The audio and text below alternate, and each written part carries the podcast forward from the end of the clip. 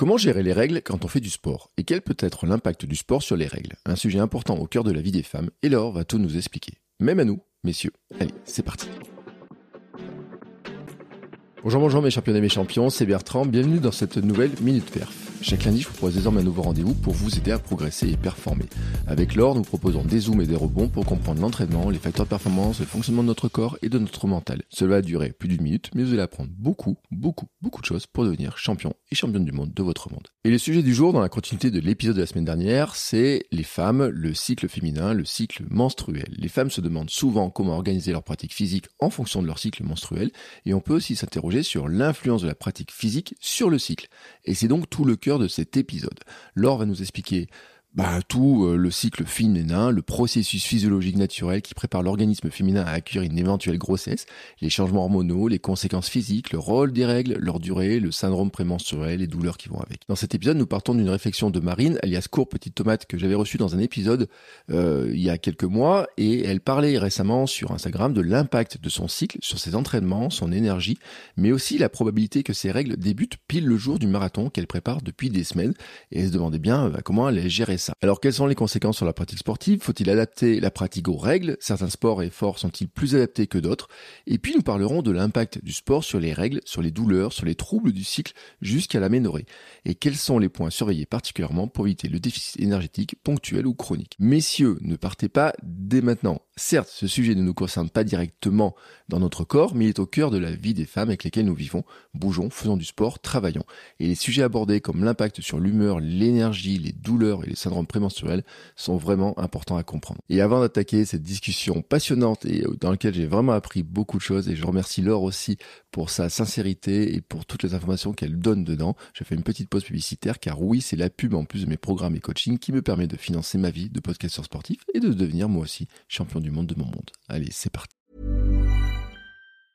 I'm Sandra, and I'm just the professional your small business was looking for. But you didn't hire me because you didn't use LinkedIn jobs. LinkedIn has professionals you can't find anywhere else, including those who aren't actively looking for a new job but might be open to the perfect role, like me. In a given month, over 70% of LinkedIn users don't visit other leading job sites. So if you're not looking on LinkedIn, you'll miss out on great candidates like Sandra. Start hiring professionals like a professional. Post your free job on linkedin.com/achieve today. Bonjour Laure. Salut Bertrand. Comment vas-tu? Bah écoute, ça va bien. On s'est vu a deux heures pour enregistrer euh, le conseil de samedi. Euh, bon, euh, on a passé un peu de temps ensemble aujourd'hui, ça va pas mal. Et toi? Eh ben écoute, euh, qu'est-ce que j'ai d'autre à, te raconter que oui, euh, j'ai bien couru, je suis content de ma semaine, hein, on faisait un peu le bilan. Bon, on va pas trop parler de ces euh, de, nos histoires de courses, combien on a fait de kilomètres, etc. Mais quand même, moi, je suis content d'enregistrer la suite de l'épisode de la semaine dernière, finalement, parce qu'on avait dit c'est c'est la fin. C'est une continuité. Oui, c'est la fin de des épisodes euh, spécial femmes en fait. Hein, on va boucler parce qu'après, bah, mercredi, c'est un homme qui est l'invité. Et voilà, donc je. Même si ce n'était pas la journée des femmes, Bertrand, je tiens à le préciser, c'était la journée du droit des femmes, la journée internationale du droit des femmes. Et je l'ai dit, mais je dis aussi qu'il y a un truc à l'ONU, ils appellent ça la journée des femmes, l'appellation officielle de l'ONU. Scandaleux. Et dans certains pays, c'est la journée internationale des droits des femmes. Voilà, c'est scandaleux. et euh, voilà, c'est pas du tout la même chose. Je suis d'accord. Donc on boucle là-dessus avec un sujet qui est extrêmement important pour vous, mesdames euh, les règles. Hein. Pour vous aussi, mais pour vous aussi, messieurs, c'est ça qu'il faut comprendre en fait. Des, on en a déjà parlé sur l'épisode euh, précédent, mais euh, c'est un sujet qui, qui, qui, bien sûr, est important pour les femmes parce que malgré tout, c'est nous qui les mmh. vivons bah directement. Mais en fait, les femmes qui vivent avec des hommes, parce qu'il y a aussi des femmes qui vivent avec des femmes, mais les femmes qui vivent avec des hommes, eh bien, messieurs, vous êtes aussi indirectement concernés parce que comprendre ce que vit votre femme euh, au quotidien, parce qu'en fait le cycle c'est au quotidien, on va en parler. Hein, le cycle menstruel, c'est pas juste pendant les règles. Euh, et ben en fait comprendre la femme, c'est aussi pouvoir mieux échanger avec elle, peut-être être plus à l'écoute de petits signaux, de petits euh, de petits signes euh, mm. qui vont vous permettre de, de créer euh, peut-être plus de communication, plus de compréhension, plus d'écoute. Et on sait combien c'est important dans un couple que de se comprendre euh, et même avant même de parler en fait. donc cet épisode est presque tout aussi important pour les hommes parce qu'à la limite les femmes elles vivent tous ces symptômes. Mais vous, c'est vrai que les hommes, vous êtes parfois démunis parce que bah, c'est quelque chose que vous ne vivrez jamais pour le coup. Euh, et, euh, et, et, donc forcément, même avec toute la bonne volonté du monde, avec toute la bienveillance euh, que vous pouvez avoir euh, pour nous dans, dans ces périodes-là, eh bien, comme on dit toujours, un hein, tant qu'on n'a pas vécu les choses, on peut se le représenter, on peut s'imaginer, on peut essayer de comprendre, euh, mais c'est parfois très difficile à faire. Et donc, bah, cet épisode, il a aussi vocation à ça, à dire aux hommes, voilà ce qu'on vit, voilà ce qu'on ressent, euh, voilà ce qui se passe dans notre corps. Donc bien sûr, je serais mieux. Pour le coup, aujourd'hui, je suis beaucoup plus légitime que toi. en parler, Bertrand, rien que par rapport au fait que je suis une femme et que j'ai deux chromosomes X contrairement à toi, parce que tout vient de là. Euh, mais effectivement, euh, rien de mieux qu'une femme pour parler euh, des femmes, je pense, malgré tout, parce que euh, bah, une nouvelle fois, on vit des choses au quotidien à commencer par le cycle menstruel. Il y a, d'autres choses dont on pourrait parler. Hein. De la place de la femme dans le sport, on pourrait en, discuter. Il y aurait d'autres thématiques euh, par rapport à ça. Euh, tu as fait un, un beau tour d'horizon avec Emma euh, mercredi dernier. Euh, d'ailleurs, je salue Emma si elle m'écoute. et puis, euh, euh, et puis voilà. Donc on va on va rentrer dans le vif du sujet. Bertrand, je te laisse je te laisse introduire un petit peu notre notre idée de d'épisode. Oui, alors l'idée de l'épisode, en fait, on avait prévu de parler des règles, on avait prévu de parler de des cycles, de l'entraînement, de la performance, de comment ça impactait. Et j'ai été un peu interpellé par une story de Marine Cour Petite Tomate que j'ai eu en invité il y a quelques semaines, quelques mois maintenant. et en fait, elle a fait une story dans laquelle elle disait qu'elle avait un problème justement avec euh, sa préparation marathon. Elle prépare le marathon de Londres et elle s'est rendue compte que sa compétition du marathon de Londres, qu'elle prépare pendant euh, des semaines, des mois, tombait pile le jour de ses règles. Et donc, la question qu'elle se pose, et qui l'embêtait un peu aussi, parce qu'elle est aussi dans une période où elle a ses règles, elle disait, bah, il y a des semaines où j'avance pas, il y a des semaines où j'avance, je me demande quel est l'impact sur ma performance.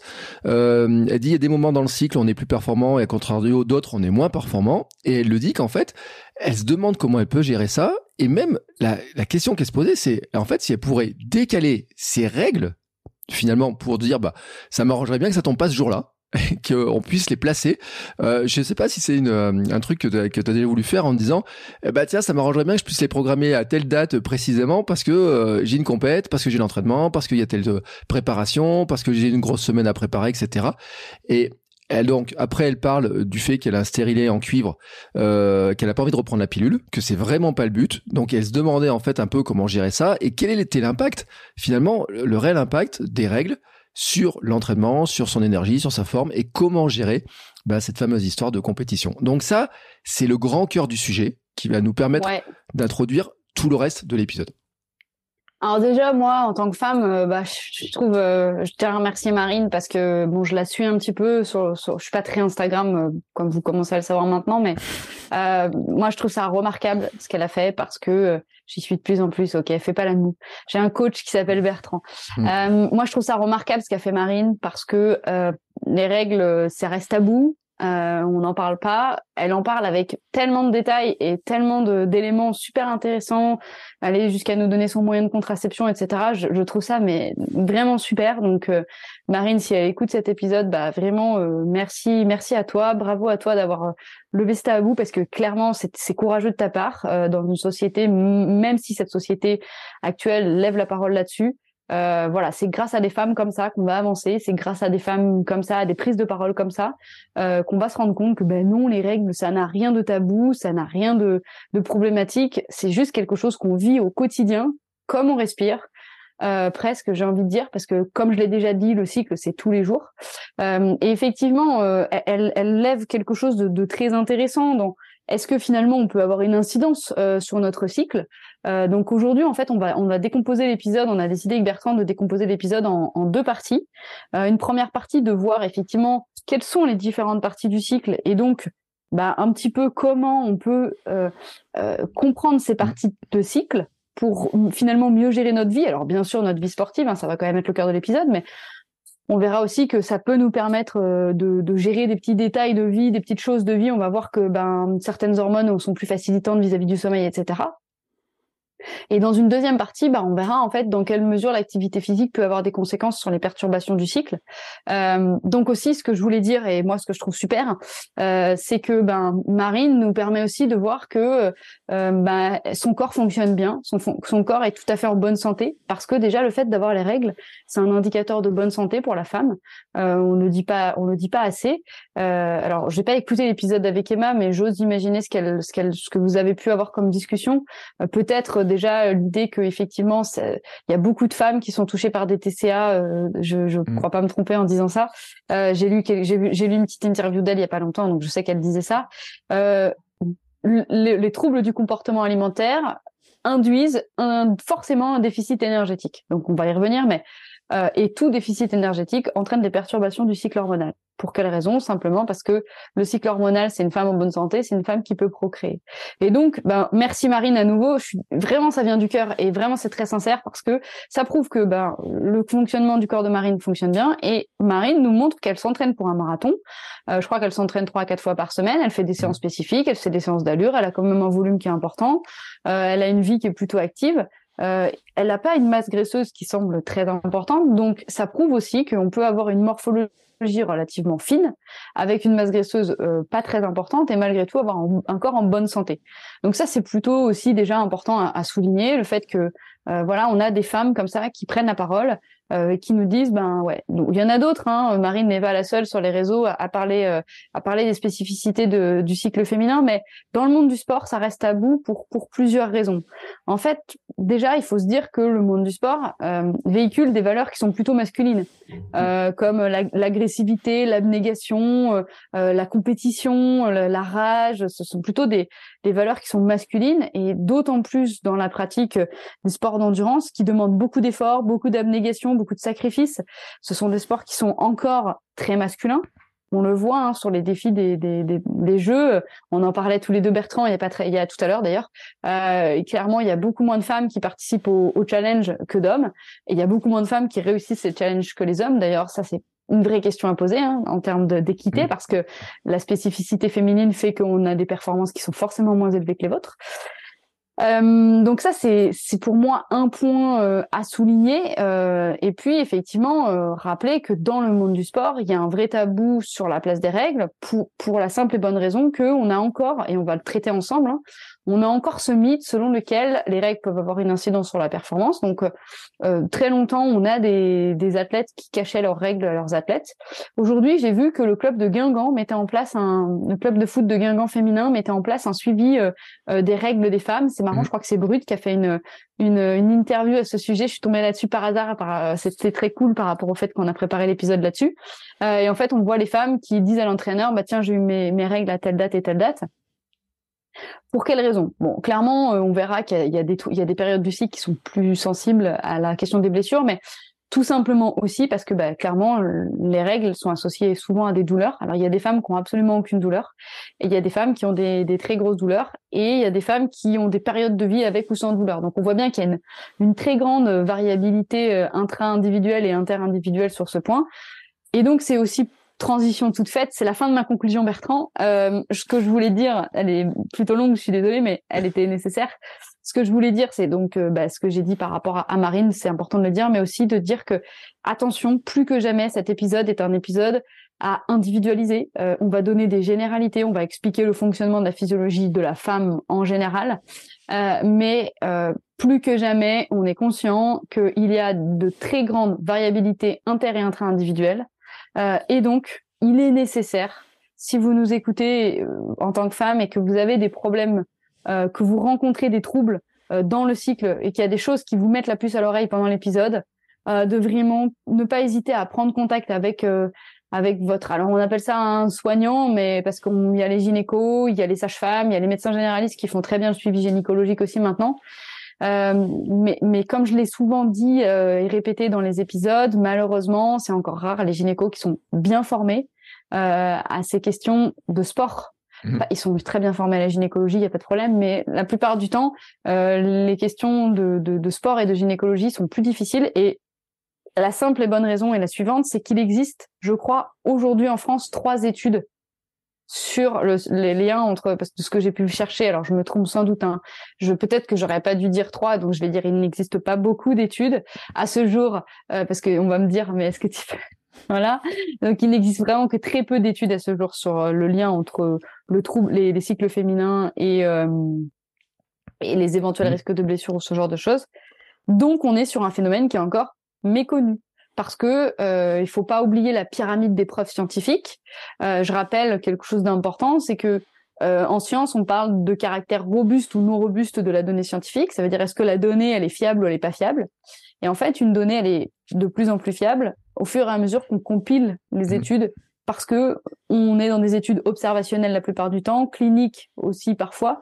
Euh, et donc en fait, on ne fait que des corrélations. Je le rappelle, hein, les corrélations, c'est on constate que, or on constate que, ah bah tiens, ça tombe pareil. Mais parfois les corrélations euh, sont des faits finalement euh, totalement indépendants qui n'ont pas de lien de cause à effet. La, la causalité est différente de la corrélation. J'ai pas le temps d'entrer dans le détail, mais c'est important de le préciser. Euh, c'est très important de rappeler ça parce que pour moi, c'est vraiment une thématique qui on rentre dans une thématique très intime, on va dans une thématique, on va essayer de lever un tabou, et en même temps, on est dans quelque chose, on va le rendre, on va le rendre le moins tabou possible. Moi, j'ai absolument aucun problème à parler de ça, euh, vraiment, et je pourrais donner des exemples sur aussi ma propre expérience. Euh, mais il faut vraiment se dire que il faut pas laisser passer le moindre trouble d'un point de vue gynécologique parce que c'est ça nous met trop en danger, ça nous met trop en difficulté en tant que femme. Euh, c'est tous les 28 à peu près 30 32 jours un cycle moyen donc euh, donc voilà, ben, je vais rentrer directement dans, si tu veux bien Bertrand, dans la définition de ce qu'est le cycle menstruel. Comme ça, ça peut être pas mal.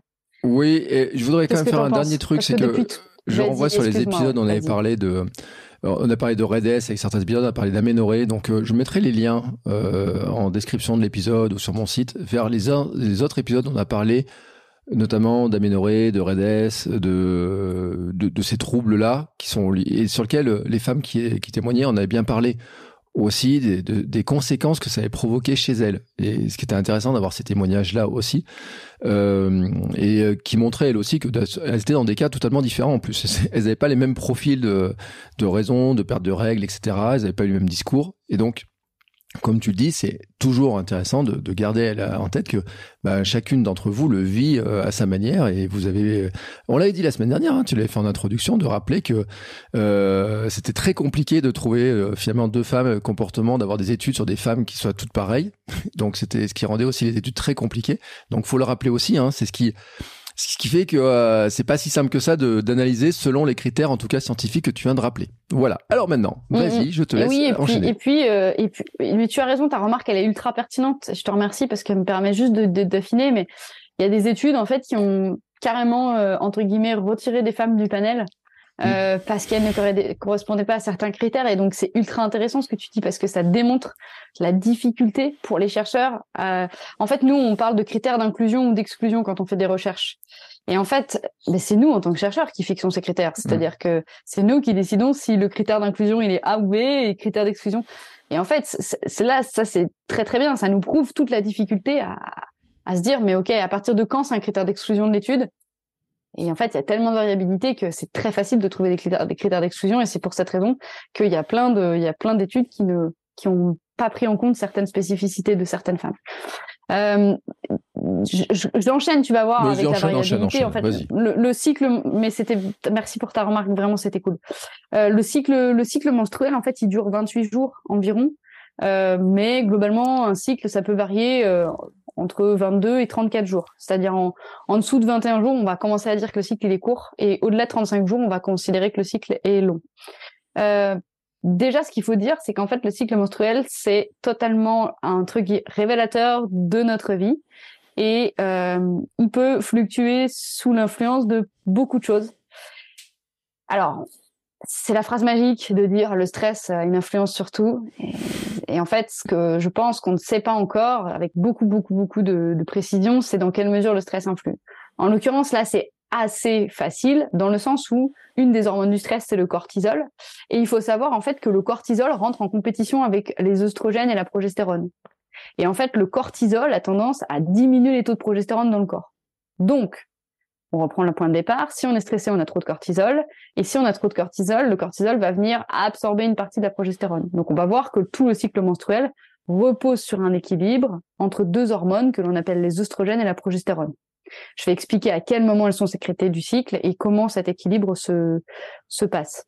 Donc on voit bien d'emblée qu'un mode de vie stressant, euh, difficile, euh, peut induire des, des, fluctuations du cycle hormonal. C'est pas grave. Il y a des périodes de vie euh, très très très stressantes qui peuvent amener à euh, un arrêt des règles. Euh, j'ai dit que ça me ça me dérangeait pas de parler de ma propre expérience. Euh, moi, j'ai eu une année où euh, j'ai postulé sur des, des, postes importants pour moi dans ma vie et dans mmh. la même, je passais, je faisais le marathon de d'Annecy. Et ben clairement, c'est une c'est une période. Alors, je n'arrive pas à savoir si c'était un déficit énergétique relatif. On en reparlera tout à l'heure. Si j'étais en déficit énergétique en plus, peut-être. J'arrivais pas à absorber, je pense, la charge d'entraînement. Mais grosse période de vie stressante, marathon avec de la contrainte et du stress parce qu'il faut pas oublier que l'activité physique produit du stress sur l'organisme. Mmh. Euh, et donc, euh, bah, clairement, euh, on arrête des règles, aménorrhée. Voilà. Euh, donc d'emblée, il y a ça. Ensuite, il y a l'alimentation. On verra tout à l'heure que euh, les, les, femmes qui qui ne consomment pas assez de glucides, de pardon, de lipides, alors et qui plus est en déficit énergétique, c'est-à-dire qu'en fait, il y a deux choses. Il y a le déficit énergétique renforcé par un, un, un, déséquilibre en macronutriments en, en, défaveur de, de, lipides. Donc, il n'y a pas mm. assez de lipides dans la balance énergétique. Ça, ça conduit souvent aussi euh, à des, soit à des cycles plus longs, soit à des, des règles, des cycles irréguliers, voire à de l'aménorrhée. Je pose la définition parce que peut-être que les hommes qui nous écoutent, il faut quand même qu'on les raccroche. L'aménorrhée, c'est l'absence de règles. Mm. On parlera d'aménorrhée pour parler d'absence de règles et on parlera de dysménorrhée pour caractériser les grosses douleurs de règles très intenses. Voilà. Et je le dis pour ceux qui savent pas écrire Aménorrhée, parce que moi je savais pas l'écrire il y a six mois quand j'ai fait les premiers épisodes. Euh, mais au, je crois que ça fait, que ça fait quelques points en Scrabble. Je suis une plaisanterie, mais euh, j'ai appris à écrire le mot Aménorrhée il y a pas longtemps. J'ai mis très longtemps à apprendre à, comment on l'écrit. Je, je, je, je, je, dis très franchement, très honnêtement, parce qu'il y, y, a pas si longtemps que ça, je connaissais pas du tout le mot. Et j'avoue mon ignorance totale. Et euh, j'ai appris plein de trucs. Et quand je dis que Kivet 42 c'est mon université personnelle, vraiment ça en fait partie. Et dans ce domaine-là, j'ai appris énormément de trucs grâce à vos témoignages aux unes et aux autres. Clair. Voilà, donc je l'avoue très clairement, mais regardez comment ça s'écrit parce que euh, moi, je j'arrive jamais à l'écrire. Voilà, mais en tout cas, si vous faites des charges, vous verrez, Google, il, s'est corrigé maintenant, il a compris. Donc, du coup, euh, cette, ce cycle, globalement, il est composé en deux grandes périodes. Dans les deux périodes, il y a deux troubles qui peuvent affecter la vie des femmes et on va voir lesquels. La première phase, c'est ce qu'on appelle la phase folliculaire. C'est dans laquelle c'est la même phase euh, que c'est dans cette phase qu'il y a les règles. Donc en fait, les règles, elles arrivent sur les jours 1, 3 à 5 euh, de, de cette phase folliculaire. Euh, les règles, elles doivent effectivement durer de 3 à 5 jours. Parfois, elles durent 7 jours. Ça, c'est pareil, c'est un indicateur sur nos taux, euh, notamment d'œstrogène. Donc, si vous avez des règles qui sont soit trop abondantes, euh, soit trop longues, on verra, on, répondra à des questions tout à l'heure. J'ai fait des petits, j'ai fait des petits quiz. eh ben, typiquement, c'est des indicateurs qui doivent nous permettre de T'inquiète pas, Bertrand, je vais pas de tête de colle, qui doivent nous permettre de nous alerter. Bertrand, Bertrand, était devenu blanc, donc je me suis dit, je le rassure tout de suite. Euh, je vais voir à la fin des trucs pour voir les réponses, tu sais, en bon tricheur. Je dis, ouais, faut que j'aille voir les réponses à la fin. Non, l'idée, c'est de faire des questions-réponses pour moi-même en fait. D'accord. Ah, il n'y a pas de buzzer, il n'y a pas rien de truc. Je me dis, ouah, ouah heureusement. Non, j'ai pas révisé. Et, d'ailleurs, j'ai pas récupéré les questions sur Instagram. Je suis en train de, mais, hmm, c'est pas grave. Euh, si, si, j'en ai quelques-unes.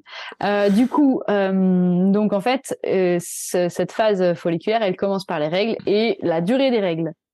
Et aussi, alors vous pouvez trouver sur euh, sur internet, hein, il y a certaines échelles euh, qui permettent de, de mesurer en fait le flux, euh, le flux des règles. Euh, ça, c'est euh, c'est important de le faire parce que clairement, ça permet de savoir si on a des règles qui sont hémorragiques ou pas. donc notamment, il y a ce qu'on appelle le, le, le, score de IGAM, qui est une auto-évaluation en fait des règles et qui nous permet de savoir si nos règles sont normalement abondantes ou pas. Parce qu'en fait, euh, clairement, euh, des règles trop abondantes, ça peut être corrélé euh, à des problèmes euh, comme euh, des le syndrome des troubles des des, des merde le, ah pardon le les, les des, des, kystes au niveau des ovaires voilà mm. le syndrome polykystique parfois même de l'endométriose donc ce sont des, des signes qui, qui doivent nous alerter sur voilà. Donc les règles elles doivent être dans le dans le score dont, dont j'ai parlé. Pendant cette première phase folliculaire en fait donc pendant la première période c'est là où on a quasiment pas d'hormones le taux d'hormones est le plus bas. Euh, et ensuite, à partir de la phase 6 jusqu'à la, enfin, pardon, du sixième jour jusqu'à environ le douzième jour, euh, c'est là où on va avoir une énorme augmentation de ce qu'on appelle les œstrogènes. Donc, euh, j'en ai déjà parlé. Hein, globalement, euh, les œstrogènes, ils vont dans la deuxième partie venir en, en compétition, enfin ils vont venir s'équilibrer avec la progestérone et on va comprendre que c'est dans cette deuxième partie où, cet équilibre va être important. Pendant la première partie du cycle, il n'y a pas de sécrétion de progestérone. C'est vraiment que la question des, des oestrogènes. La progestérone est, très basse. Euh, donc globalement, bah, c'est la phase pendant laquelle on va euh, créer en fait euh, ce qu'on appelle un, petit follicule. Les petits follicules, ils vont, voilà, les ovaires vont, vont produire des oestrogènes qui vont épaissir la paroi utérine. Et donc en fait, euh, bah, au bout de 15 jours, il y a un follicule qui va se rompre, qui va être expulsé, donc c'est l'ovule. Et donc, c'est ce fameux petit ovule qui est potentiellement euh, fécondable et qui peut potentiellement donc euh, euh devenir un, petit embryon. Donc, l'ovulation, elle se passe entre le 13e, le 14e et le 15e jour du cycle. Donc, on, on sent vraiment que c'est une période charnière. Euh, c'est une période quand on, les femmes commencent à se connaître, c'est important en fait d'arriver d'arriver à identifier naturellement euh, son cycle. Moi, je crois que c'est vraiment très important. Je, je, pense avoir cette chance euh, de d'être capable au jour près de, presque de, de, de préméditer euh, de préméditer mes règles. Euh, L'ovulation, ça se caractérise très souvent par euh, donc des, des, des pertes blanches qui sont très épaisses, très denses, et qui euh, et qui vont être particulièrement euh, particulièrement blanchâtres. et aussi, en fait, souvent, on peut avoir des, des douleurs au niveau du bas-ventre, au niveau des ovaires. Euh, on peut avoir des douleurs de ce type. Euh, c'est aussi des moments où, au niveau émotionnel, on va être un petit peu plus, un petit peu plus down, un petit peu plus tristouille. Euh, voilà, c'est des périodes qui sont pas forcément euh, agréables. Euh, et puis cette phase, en fait, elle va, elle, elle, démarre entre guillemets le début de, de, de, la deuxième phase, qui est la phase lutéale, pendant laquelle, en fait, cette fois, bah, il va y avoir la formation d'un corps jaune qui, lui, va sécréter de la progestérone. Et donc là, en fait, il va y avoir la modification de la muqueuse pour permettre éventuellement l'implantation d'un œuf si jamais fécondation il y a. Et donc, en l'absence euh, bah, de fécondation, c'est là où en fait il va y avoir la régression du corps jaune et donc euh, la sécrétion euh, des hormones qui vont déclencher le, le, la question de, de, des règles.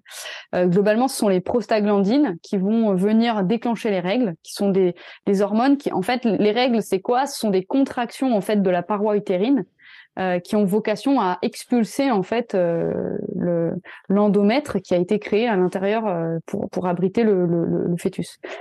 globalement, donc la deuxième période, en fait, c'est la période pendant laquelle il y a des taux d'oestrogène et de progestérone qui sont très élevés.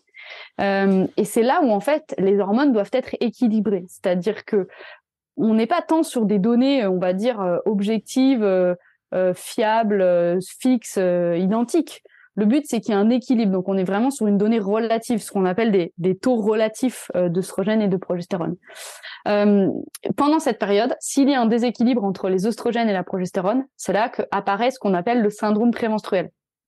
Alors, le syndrome prémenstruel, euh, c'est quoi? En fait, c'est un, ensemble de, troubles qui sont à la fois émotionnels et physiques que les femmes vont ressentir avec plus ou moins d'intensité. Euh, ça peut commencer à partir du 16e jour en général, parfois. Euh, alors ça va durer plus ou moins longtemps. Euh, il y a des femmes pour qui ça va durer 10 jours, voire dès la fin de l'ovulation, parce qu'il y a tout de suite un, décalage de, progestérone qui s'opère. Donc, syndrome prémenstruel, en fait, on ne sait pas très bien ce que c'est. On a des difficultés à le documenter, mais en fait, on a compris aujourd'hui que c'était un déficit progestatif dans le sens de progestérone, dans le sens où en fait, on a associé, on a, on a observé en fait les, les manifestations du syndrome prémenstruel et on les a comparées avec des manifestations chez des femmes chez qui il y avait des taux d'oestrogène très élevés. Et mmh. qu'est-ce qu'on s'est on s'est rendu compte en fait que bah, c'est la même chose, c'est-à-dire qu'à ce moment-là, on a les mêmes troubles. Donc on, en fait, on en a déduit euh, que euh, le syndrome prémenstruel c'était un déséquilibre hormonal avec une balance en faveur de trop d'oestrogène et par rapport à pas assez de progestérone. Or, euh, globalement, pour faire un petit peu simple, la, les oestrogènes euh, c'est une hormone qui va être plutôt stimulante, euh, qui va plutôt être dans l'éveil, qui va plutôt être euh, une hormone qui va plutôt stimuler tout l'ensemble l'ensemble du système. Alors que la progestérone, elle, elle a plutôt une, un effet calmant, un effet apaisant.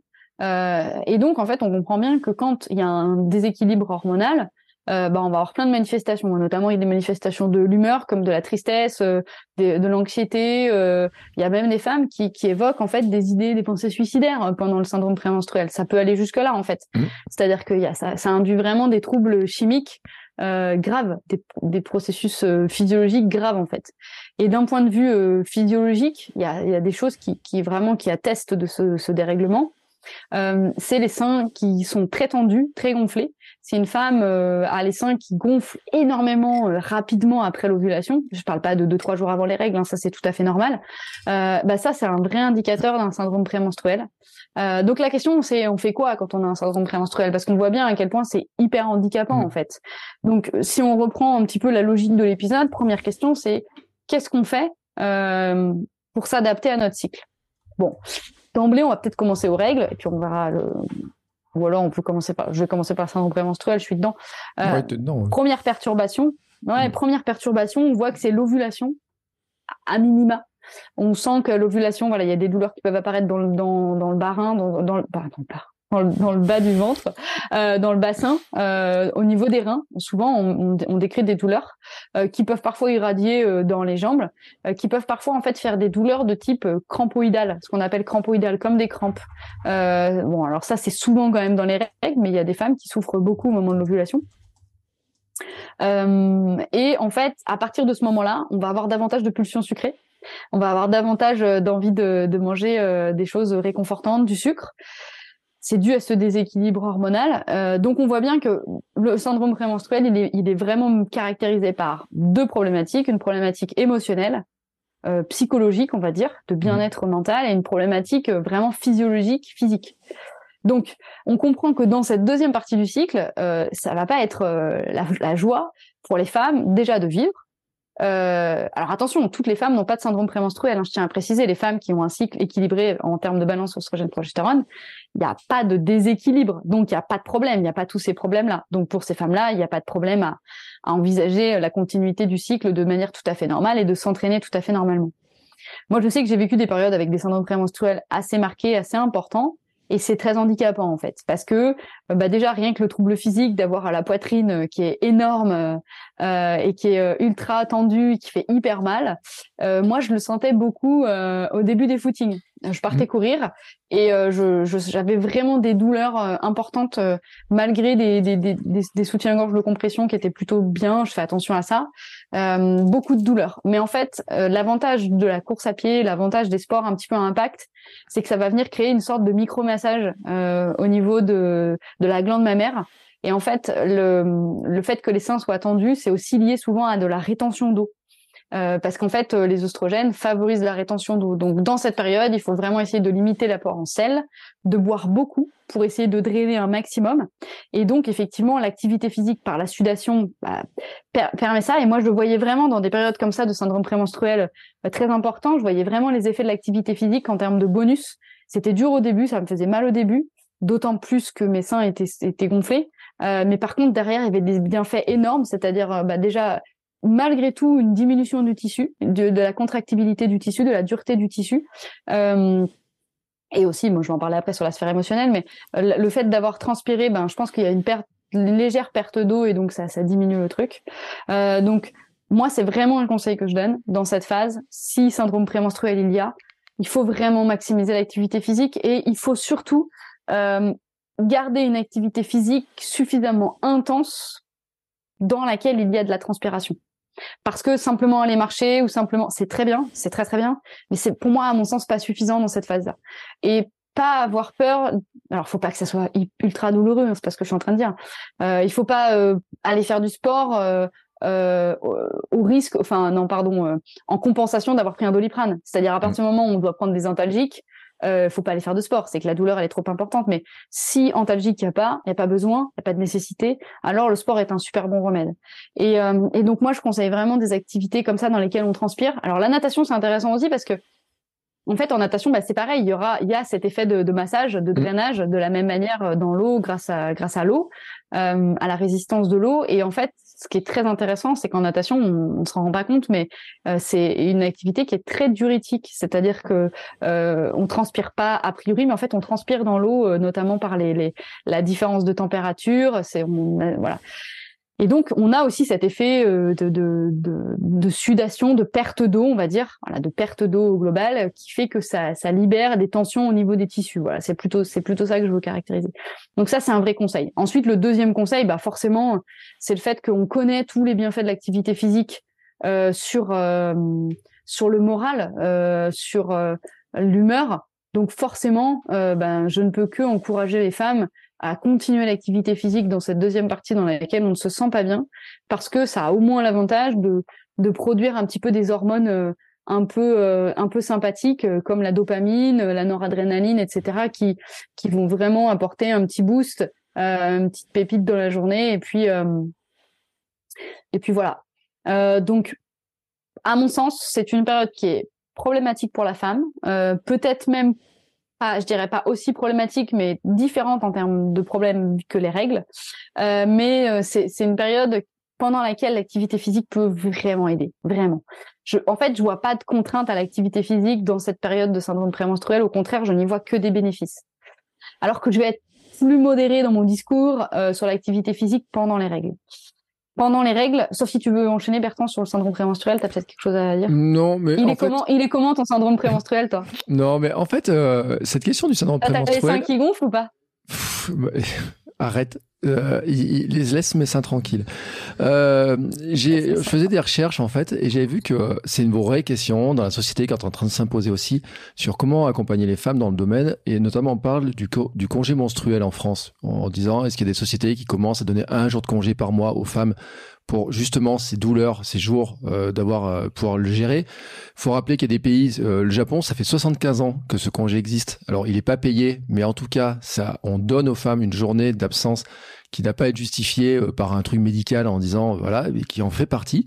Donc c'est un vrai débat en fait qui qui rentre et qui fait partie aussi de comment ben on comprend mieux les femmes et c'est pour ça que c'est la continuité, tu vois, de, de ce qu'on disait, journée de lutte des droits des femmes, etc., tous ces trucs-là, parce que finalement, on en revient aussi à une spécificité féminine, au fonctionnement féminin, qui fait que bah il y a des moments euh, du mois où euh, il y a des choses qui sont plus compliquées à gérer. Moi, j'ai vu plein de témoignages aussi de personnes qui n'arrivent pas à travailler, qui n'arrivent pas à faire leurs études euh, quand elles sont étudiantes et tout.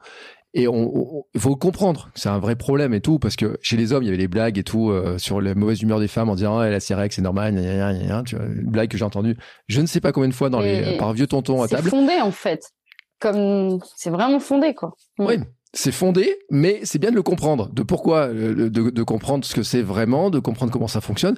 Et donc c'est pour ça que euh, le seul truc que j'avais à dire, c'est ça, c'est qu'il y a un vrai débat qui est en train de se poser sur est-ce qu'il faut accorder, euh, il y a des sociétés françaises qui le font, de, des jours spéciaux pour les femmes, justement pour euh, gérer ces, ces moments-là. Alors là, moi, j'ai mon petit regard de féministe euh, mmh, qui, qui, vient. Euh, moi, je pense qu'il y a du pour et du contre, en fait. C'est-à-dire que moi, j'entends les deux arguments, les deux arguments qu'on entend euh, dans. dans bah, moi, je lis un peu des, des petits journaux féministes, mais les deux arguments qu'on entend, c'est bien sûr, il faut prendre en compte la spécificité féminine et c'est très bien d'être entendu, d'être comprise. Euh, mais à l'inverse, on a aussi les femmes qui disent mais attendez, on va pas on va pas commencer à nous stigmatiser. Euh, il y a mm. des femmes qui vivent très bien leur cycle et et ça s'entend effectivement. C'est-à-dire que l'égalité, c'est aussi laisser la possibilité à chacun et à chacune euh, de fonctionner en fonction de, de ses particularités et et, et finalement d'avoir une liberté dans l'égalité quelque part. Mm.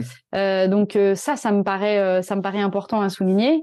moi, je pense que je ne suis jamais contre donner plus de droits. Voilà, ça c'est ma théorie. Je pense qu'on on peut jamais être contre l'ouverture des droits parce qu'en en donnant plus de droits à des gens, on n'en retire pas à d'autres. Donc en donnant plus de droits à toutes les femmes, eh ben on n'en retire pas à celles qui ne souhaiteraient pas l'avoir. Et donc euh, on n'est pas sur un devoir de congé menstruel, on est sur un droit. Euh, et donc on donne la possibilité de plus, une de plus à des femmes euh, de bien vivre leur cycle. Bah moi j'ai envie de dire c'est quand même cool. C'est-à-dire qu'à un moment donné, euh, euh, on va offrir la possibilité à celles qui le désirent, à celles qui le souhaitent, à celles qui le veulent, de, pouvoir bénéficier d'une journée par mois euh, de télétravail et tout.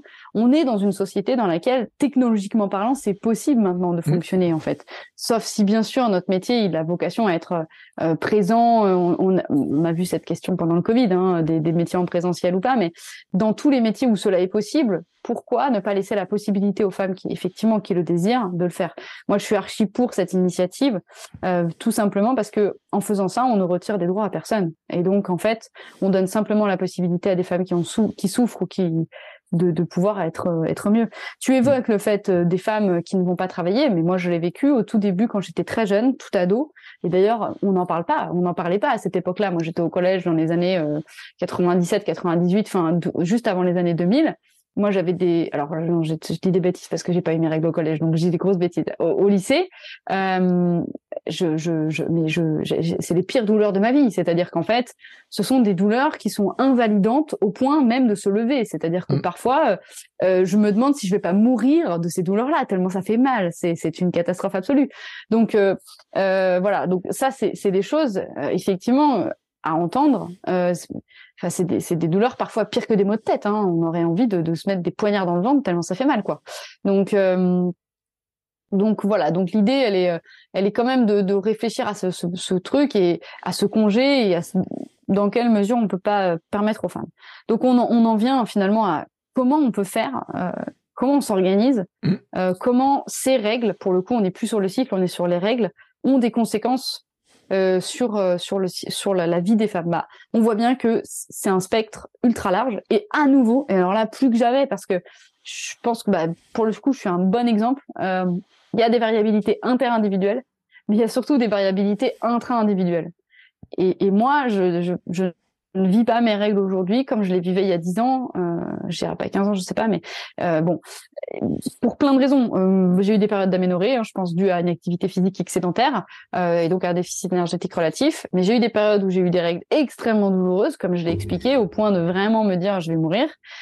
Et puis j'ai des périodes euh, comme en ce moment où je vis plutôt bien le cycle. Alors pour quelle raison? Moi j'ai une hypothèse après qui je sais pas trop quoi quoi en penser de cette hypothèse, mais j'ai quand même la sensation euh, que mes douleurs de règles ont, ont été corrélées euh, à mon poids.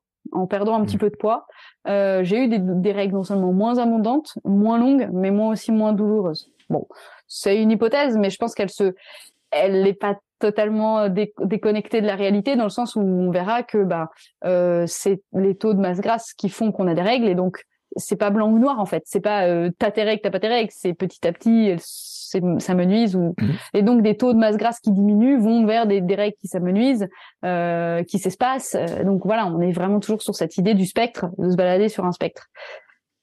Euh, et donc bah il y a la question souvent des douleurs. Les douleurs, alors les douleurs peuvent apparaître la veille des règles. Hein. Il faut bien se dire que parfois on peut avoir de très très grosses douleurs la veille des règles, euh, ce qui permet à des femmes bah, d'anticiper. C'est pas mal hein, parce que c'est quand même bien de de pas se trouver au dépourvu. Et puis souvent les, les douleurs, elles interviennent en fait. Alors parfois le premier jour parce que le premier jour est parfois très abondant, mais parfois il y a un premier jour où c'est pas très abondant et ensuite il y a un deuxième jour très abondant. Mais en fait, la, la, les plus grosses douleurs, bah, elles apparaissent logiquement euh, pendant les périodes où c'est le plus abondant, puisque en fait, qu'est-ce qui se passe? Pourquoi on a mal En fait, c'est ça la question. Mmh. On a mal pour deux raisons.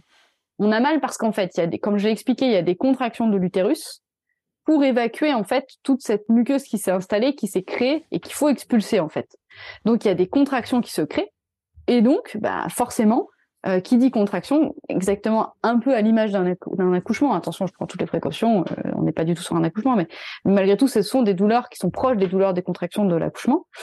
Qu'est-ce qui fait mal? Bah, C'est la répétition des contractions. Première chose. C'est mmh. pour ça qu'on parle de douleur crampoïdale, qu'on parle d'irradiation de la douleur euh, dans les reins, dans le dos, dans les jambes, avec des, des douleurs de type crampoïdale, où on a vraiment la sensation d'avoir des, des, ça lance très très fort dans les jambes. Euh, on a mal pour cette raison et on a mal pour une deuxième raison, et je vais expliquer du coup derrière ce qu'on peut faire. On a mal en fait parce que la muqueuse utérine est, est privée d'oxygène. Pour quelle raison elle est privée d'oxygène? Bah, Tout simplement parce que pendant ces, phases de, contraction, bah, il n'y a pas assez de sang qui arrive en fait euh, au niveau de l'utérus. Et donc en fait, il y a une sorte de, de privation d'oxygène qui fait que bah, ça crée de la douleur. C'est pour cette raison qu'on préconise la chaleur pendant les règles. Pourquoi? Chaleur, j'en ai déjà parlé, chaleur égale vasodilatation des vaisseaux sanguins. Donc si on met de la chaleur en fait sur une zone du corps, en fait, on va favoriser la vasodilatation des, vaisseaux sanguins à cet endroit.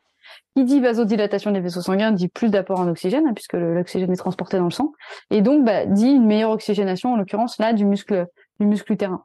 Donc première chose, la chaleur va permettre ça. Deuxième chose, la chaleur va aussi avoir une incidence sur l'effet relaxant et donc sur la diminution de l'intensité et de la fréquence des contractions. La chaleur diminue un petit peu les contractions. Et donc, c'est pour cette raison qu'on conseille de prendre des bains chauds, qu'on conseille d'utiliser des bouillottes. Alors maintenant, il existe des super bouillottes euh, qui sont en graines de lin ou euh, en, en, en, pois chiche ou en pois cassé mmh. ou en tout ce que vous voulez.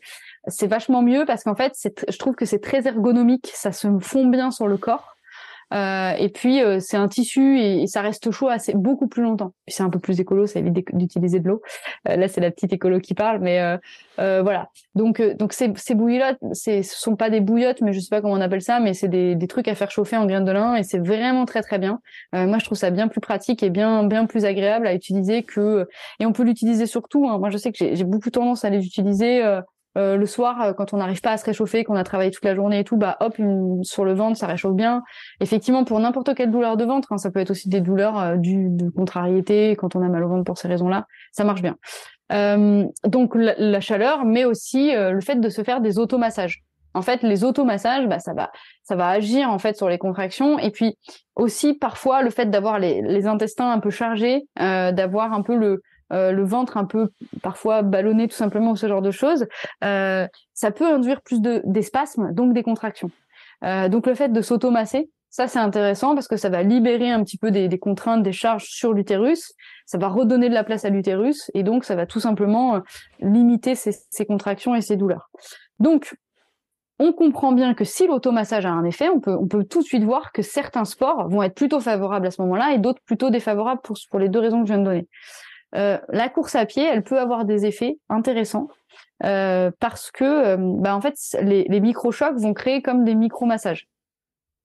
Alors moi j'ai une bonne expérience là-dessus et pour le coup c'est j'ai constaté vraiment quelque chose d'intéressant, c'est que sur les deux premiers jours quand j'ai quand j'ai potentiellement des grosses douleurs et que je peux avoir des grosses crises, mmh. donc ça prouve bien en fait que les grosses crises elles sont corrélées à des moments de tension. Hein.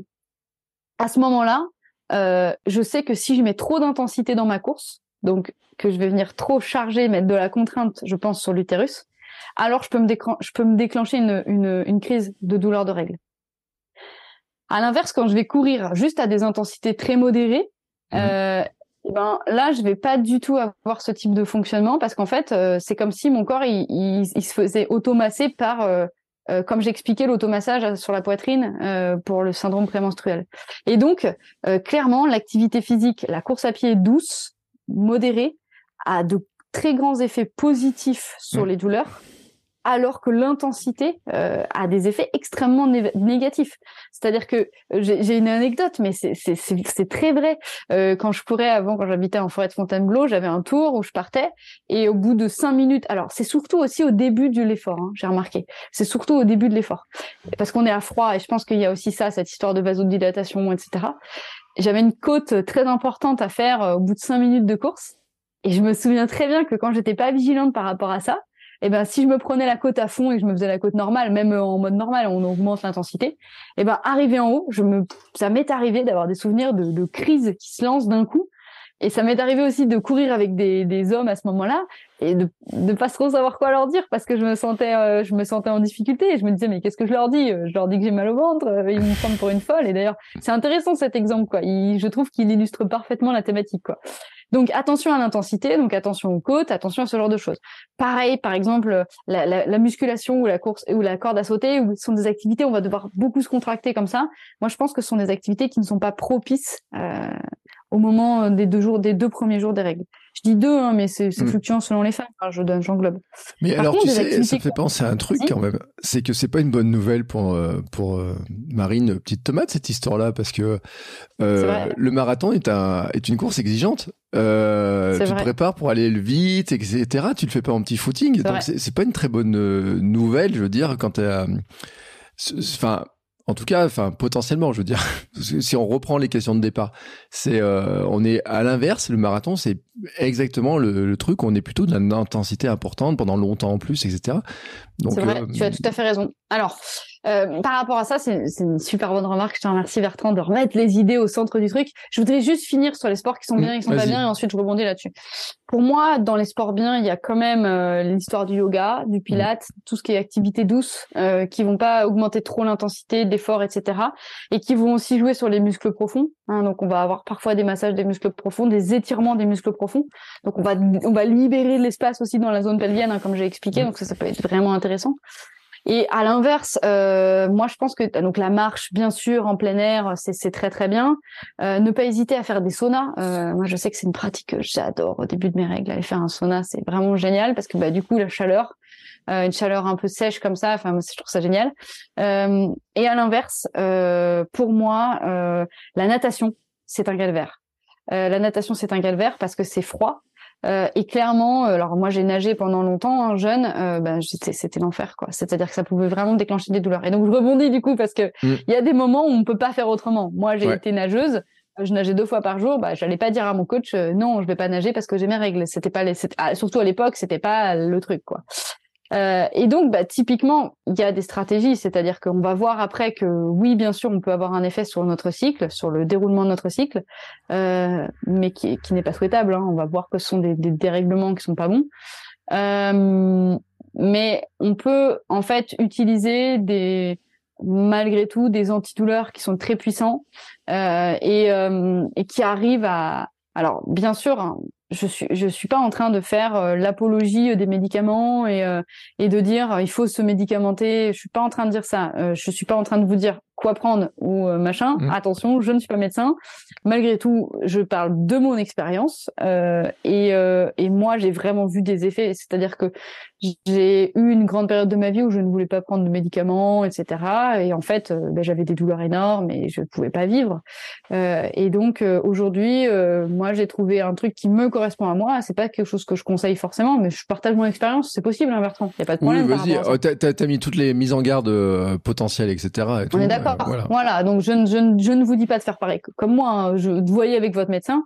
Mais pour moi, j'utilise un combo de, de, deux médicaments, de deux molécules. Euh, une molécule qui va être antidouleur. Euh, antalgique de type doliprane, voilà, mmh. simplement un paracétamol qui va enfin, diminuer la sensation de douleur. Et en parallèle, j'utilise en fait, alors il y a deux, il y a deux molécules, soit il y a l'antadis, soit il y a le spasfon, mais qui sont davantage, euh, alors l'antadis a vraiment une, action, une action sur euh, sur l'utérus, euh, je crois, hein, sur les contractions de l'utérus, et le spasfon qui va être davantage lié au spasme, au spasme intestinaux, donc mmh.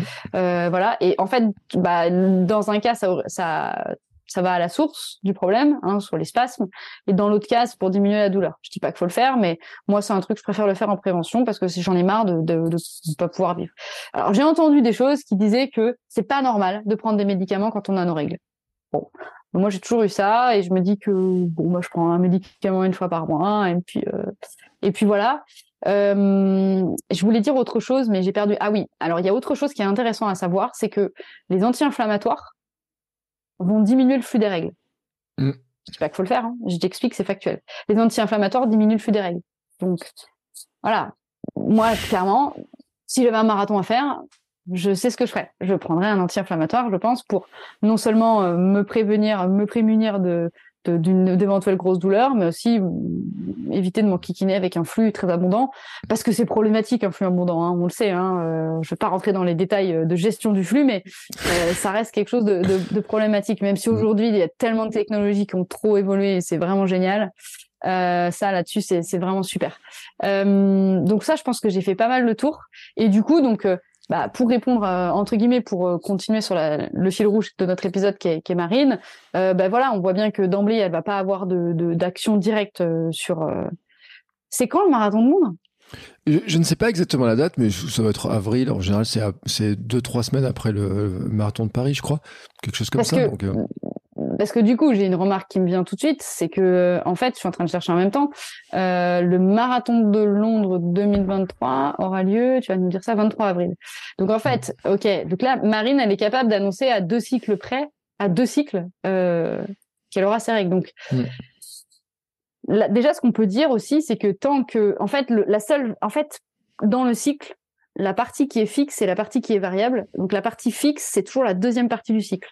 À partir du moment où on, est, on a ovulé, 14 mmh. jours après, il y a des règles. Ça, c'est une mmh. certitude. Donc en fait, déjà d'emblée, on peut aussi dire à Marine que là, il n'y a pas forcément de certitude euh, qu'elle ait ses règles à ce moment-là, parce que euh, bah, tant qu'elle n'a pas fait son ovulation, euh, 14... enfin voilà, c'est la dernière mmh. ovulation qui va conditionner ses, ses règles. Donc peut-être que en fait, elle va avoir une première phase folliculaire qui va être plus grande ou plus courte euh, là où et après et que peut-être ça va changer, ça va changer des choses. Euh, et, et, donc effectivement, à court terme, le seul moyen, c'est ça. Alors à long terme, euh, et on va enchaîner sur la, deuxième, euh, la deuxième partie de l'épisode, c'est dans quelle mesure finalement euh, notre mode de vie peut avoir un impact sur notre cycle. Mm. Alors, juste, je voudrais terminer sur, sur le fait que pour finir de répondre à la question, je voudrais conclure quand même sur cette partie. Est-ce qu'il faut adapter sa pratique sportive en fonction de son cycle? Déjà, je vais dire qu'il y a assez peu d'études qui sont intéressées à la spécificité féminine. et donc, euh, il faut quand même rappeler que les études qui sont menées aujourd'hui, elles ne permettent pas de tirer des conclusions sur l'impact du cycle menstruel sur la pratique sportive, quelle que soit la période du, cycle considéré. Donc, d'emblée, il n'existe aucune contre-indication à la pratique pendant les règles ou à n'importe quel autre moment du cycle menstruel. En ce qui concerne les performances sportives, il n'y a absolument aucun impact qui a été euh, démontré, un impact négatif qui aurait pu être démontré. En nuance, par contre, le syndrome prémenstruel, lorsqu'il est invalidant, comme je l'ai expliqué, il peut amener bah, certaines femmes à, annuler leurs entraînements, euh, mais à nouveau, aucun lien direct n'est établi avec la performance. Mm. Il y a juste une étude qui a été euh, qui a été euh, faite en fait sur la question du, des ligaments où on a constaté qu'en fait le cycle menstruel pouvait avoir un, un impact sur un plus fort risque de blessure euh, notamment, ça a été euh, ça a été montré dans une étude euh, sur les blessures sur du ligament croisé chez les footballeuses. mais clairement, il n'y a, pas assez de résultats pour que cette étude elle soit encore relativement robuste, comme je l'ai expliqué tout à l'heure. Donc en fait, voilà, on, on, peut vraiment pas dire aujourd'hui qu'il y a une phase qui est mieux pour la performance. Euh, j'ai simplement expliqué qu'il y avait des taux d'oestrogène et de progestérone qui étaient différents. J'ai aussi expliqué que euh, il y avait euh, des incidences de l'une et de l'autre. ce que je n'ai pas dit aussi, c'est que quand il y a un déficit oestrogénique, enfin pardon, de, en progestérone, qu'il y a trop d'œstrogène, on a plus de difficultés à dormir. Donc ça peut être une voie indirecte de blessure. On sait très bien que bah, clairement la, le sommeil est nécessaire pour pour, euh, pour bien récupérer. Donc, voilà, maintenant la question c'est dans quelle mesure en fait euh, l'activité physique euh, va avoir une une conséquence et donc on enchaîne en fait vraiment sur la deuxième partie de de l'épisode. Dans quelle mesure en fait l'activité physique elle peut avoir des conséquences sur la perturbation des cycles? Parce que oui, en fait, bah, il existe différents types de perturbations du cycle. Ça peut aller à simplement euh, des cycles longs, des cycles, mmh. alors c'est plus souvent des cycles longs, hein, euh, des cycles irréguliers, euh, voire une absence de cycle, ce qu'on appelle la ménorrhée. Donc globalement, il y avait une étude qui avait été menée. Euh, on veut donner un petit peu des chiffres, c'est toujours intéressant. On aime bien les chiffres en France, on est très très chiffres. Euh, il y a une étude qui a été menée entre 2008 et 2009 sur 400 sportives à l'INSEP, parmi lesquelles il y avait 74 athlètes donc qui pratiquaient l'athlétisme. Mm. Euh, dans les déclarations des femmes, il y avait 47% qui avaient des cycles longs. Donc on voit bien d'emblée qu'il y a a priori une incidence d'un grand volume d'entraînement sur les cycles. Euh, il y a 83% des sportifs qui déclaraient avoir un syndrome prémenstruel. Ça, c'est une stat qui est ultra intéressante mm. euh, dans la mesure où aujourd'hui on est plutôt sur une donnée de 20 à 40% de la population moyenne des femmes. Donc on compare avec les femmes moyennes, on dit qu'il y en a beaucoup et c'est du déclaratif. Ça veut dire qu'en fait, euh, moi je dis toujours, dans le déclaratif, on a toujours des valeurs basses. Parce que euh, il y a des femmes qui vont pas oser répondre à ça. Mmh. Voilà. Euh, on avait 72 des femmes, 72% des femmes en athlétisme qui avaient des dysménorrhées. Et ça, c'est quand même aussi un chiffre qui est assez important. Et on a 17% des, des, athlètes qui avaient, enfin des, des, des, filles qui avaient déclaré manquer l'entraînement à cause d'un syndrome prémenstruel ou de douleur de règles. Donc on voit bien en fait que clairement, à court terme, euh, bah, oui, le cycle a une incidence sur la pratique et la pratique a une incidence sur le cycle. Euh, maintenant, la question c'est dans quelle mesure en fait euh, on va avoir peut-être euh, un dérèglement du cycle? Euh, bah, on sait aujourd'hui qu'il existe ce qu'on appelle le déficit énergétique relatif, mais aussi à plus long terme ce qu'on peut appeler un déficit énergétique chronique. C'est la même chose, mais sur du long terme. en fait, qu'est-ce qu'on a constaté? On a constaté qu'à partir du moment où la balance énergétique était ok, était équilibrée, il y avait absolument euh, pas de problème de perturbation du cycle. Mm. Alors, jusqu'à 17 heures d'entraînement par semaine. Je pense que nous sommes tous très loin de nous entraîner 17 heures. Même moi qui arrive à pratiquer un petit peu tous les jours, je suis, aux, je suis entre 7 et 10 heures par semaine, ce qui est quand même beaucoup pour le commun des mortels et en même temps rien du tout par rapport à ces 17 heures. Donc jusqu'à 17 heures d'entraînement, en fait, euh, à partir du moment où la balance énergétique est équilibrée, euh, c'est-à-dire que les apports alimentaires sur 24 heures viennent compenser les dépenses énergétiques sur 24 heures, alors il n'y a absolument aucun risque et aucune perturbation du cycle. Mm. Euh, les troubles du cycle, ils interviennent en fait soit au-delà de 17 heures, et en mm. fait il y a une étude qui a été menée qui est très intéressante, c'est qu'en fait en dessous de 17 heures d'activité, l'apport énergétique que, que l'on se doit d'avoir, il est pas encore trop important au point que notre cerveau euh, ne soit pas euh, perturbé. Au-delà de 17 heures, en fait, on a besoin de tellement manger que si on ne calcule pas et si on ne nous impose pas une ration alimentaire, en fait, spontanément, on va pas le faire. Mmh. Parce que spontanément, on va se dire, je, je, mange tout ça, quoi. C'est beaucoup trop. Et eh ben ça, ça me rappelle ce qu'on a dit avec, avec Lisa euh, Slowy, Lily Slowy, dans l'épisode, parce que c'était exactement ce truc-là, avec son gros volume, etc. Et ces 17 heures, ça paraît beaucoup, mais pour des triathlètes, euh, c'est leur c'est les quotidiens des triathlètes de haut niveau. Hein. Enfin, un quotidien, non, pas 17 mmh. heures, mais la semaine hebdo de triathlètes qui font du bi, euh, du bi quotidien 6 euh, jours par semaine. Et d'ailleurs, il y, a plein de troubles hein, chez les triathlètes. Hein. Il y a des triathlètes féminines pro, etc., qui, qui sont en trouble, qui sont vraiment pas bien du tout. Mais tu vois, le 17 heures, il y a des sports où je pense qu'ils les atteignent assez facilement. Mais c'est vrai que cette histoire-là, Lily Slowy, on avait parlé qu'elle se devait de trouver des, des, des trucs de, pour manger parce que elle ne pouvait pas manger autant que ce qu'elle dépensait, quoi. Ouais, c'est ça, c'est, c'est exactement ça. Alors, on va voir que c'est aussi dû alors à ça et euh, en fait, c'est un cercle vicieux, c'est-à-dire qu'à partir du mm. moment où on augmente la charge d'entraînement, on va potentiellement perdre un peu de poids. Mm. Bon, au début, on le voit pas, au début, c'est pas très grave. Euh, et en fait, au fur et à mesure que le poids diminue, euh, en fait, il y a un en fait, il y a un lien qui s'explique entre le déficit énergétique et les troubles du cycle par la diminution d'une hormone qui s'appelle la leptine euh, qui est elle-même sécrétée par les adipocytes. Donc la leptine, on sait bien que c'est l'hormone de la faim, hein. d'accord? C'est l'hormone qui nous donne faim. Donc finalement, moins on a de tissu adipeux, moins on produit de leptine, donc moins on a faim. D'accord. Donc on comprend tout de suite le cercle, le cercle vicieux. Euh, et donc en fait, bah, on voit bien que d'emblée, euh, il y a cette affaire-là.